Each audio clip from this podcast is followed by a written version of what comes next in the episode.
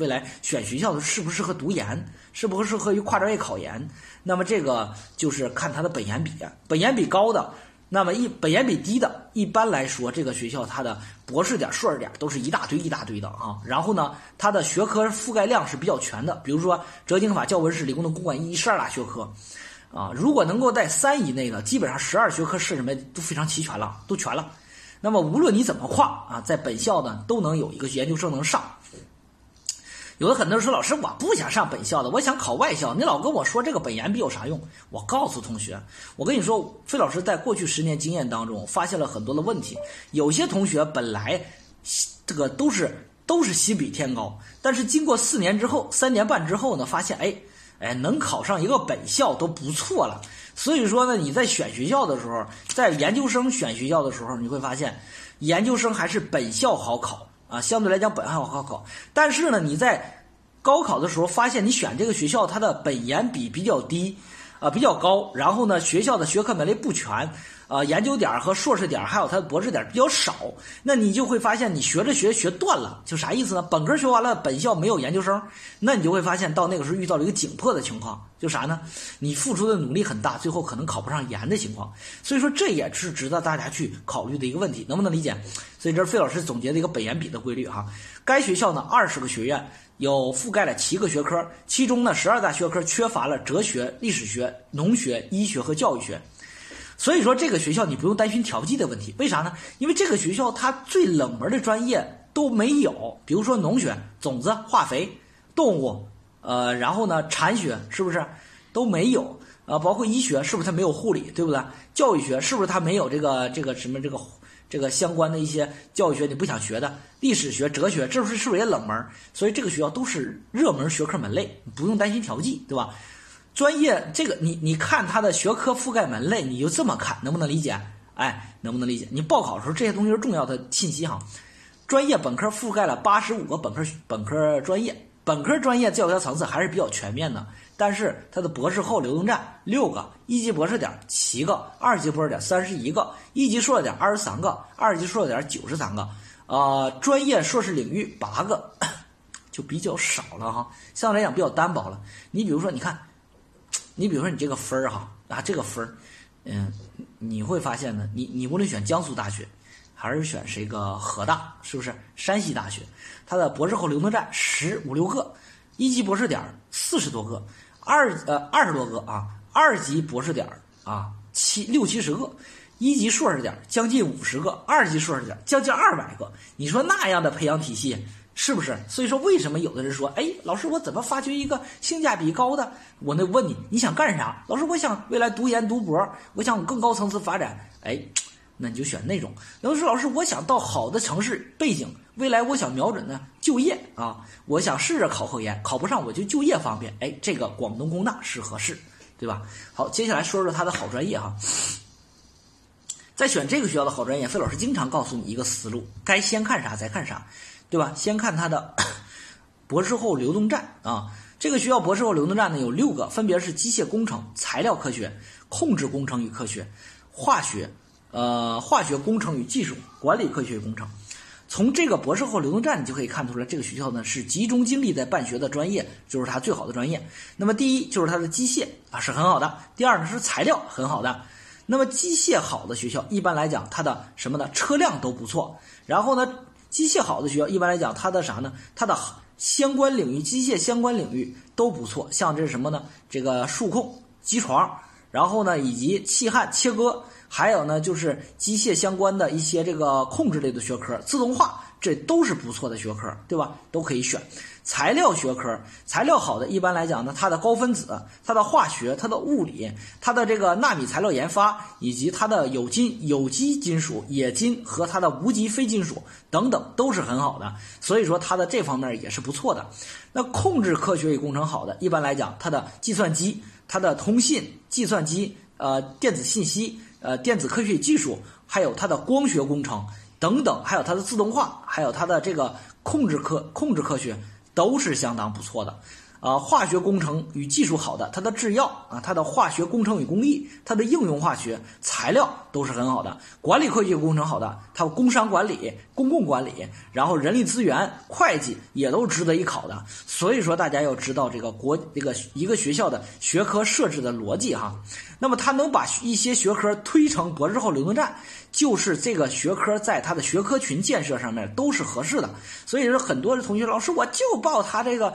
博士后流动站这个学科错了，你这样报的话，很有可能你的高分啊会被调剂到你不想学的专业。所以说，你看，比如说它的材料，它的材料很好，那它的化学它一定很不错。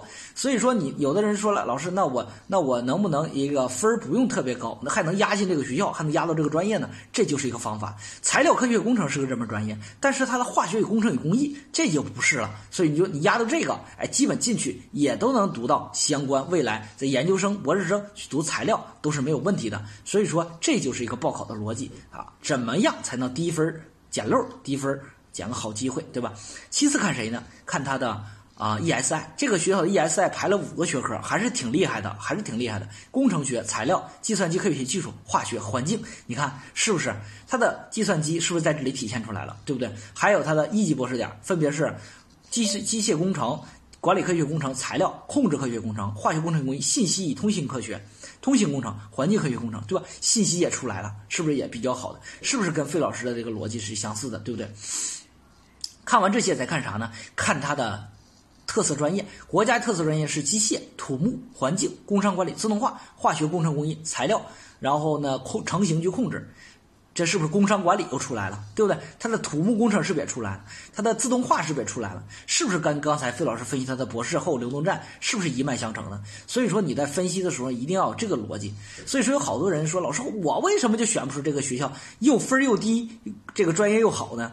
就是因为大家呢报考的时候呢太简单了，你的想法太简单，你要懂得一个学校的一个专业设置的逻辑关系，哎就知道了。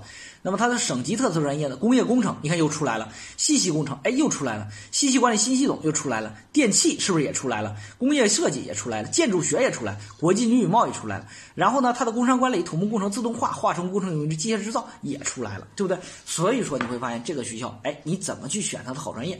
这个学校呢，它的学科呢最优势的是控制科学与工程，排到了 A 减。在全省排到了第一名，广州、广东省排到第一，这个学科就很牛逼了。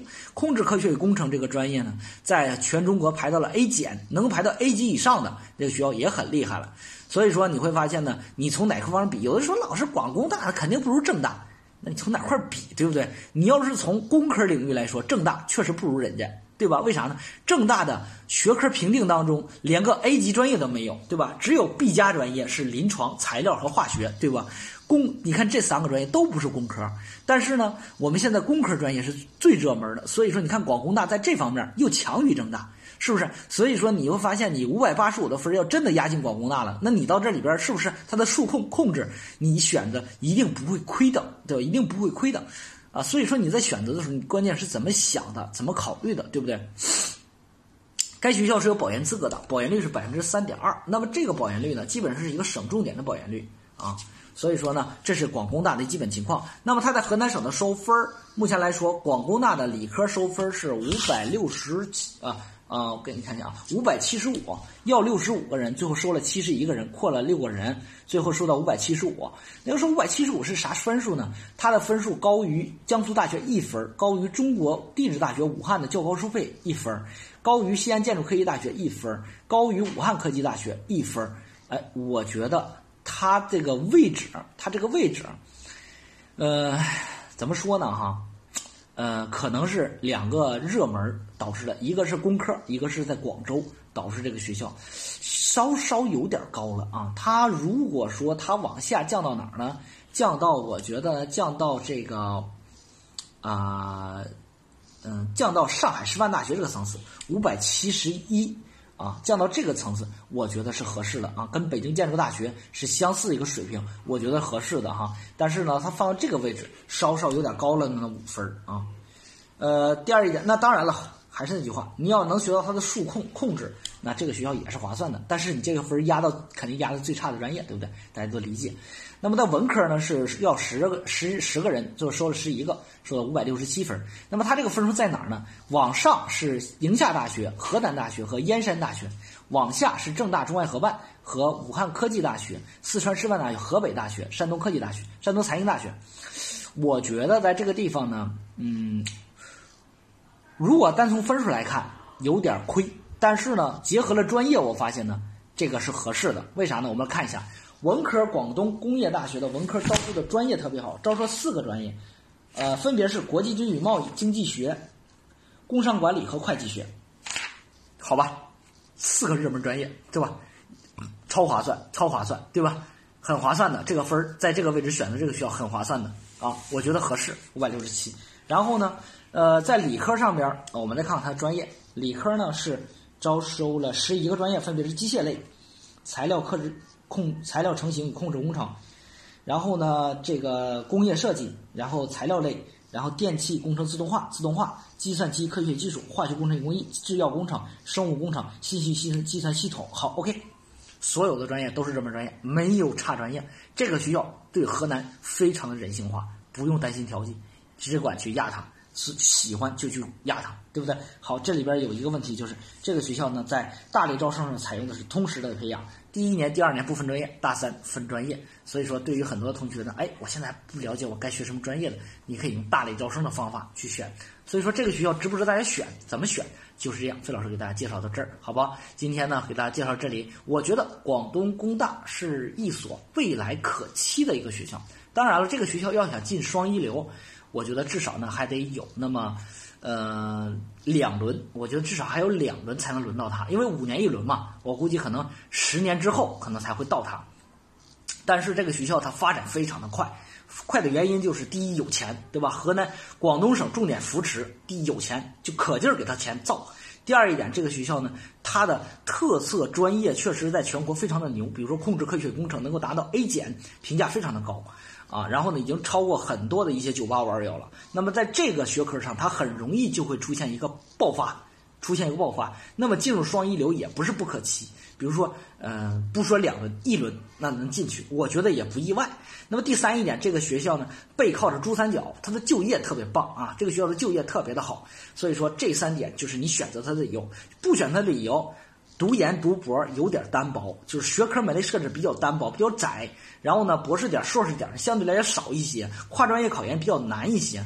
未来的这个读研读博对你来说不是最你你最优质选的学校。那么第二一点的话，就是这个学校相对来说倾向于工科领域，对于一些商科不是它的特长。那所以说在选择的时候，大家有必要去注意，在同一类水平是不是选江苏大学，对不对？会更好一些。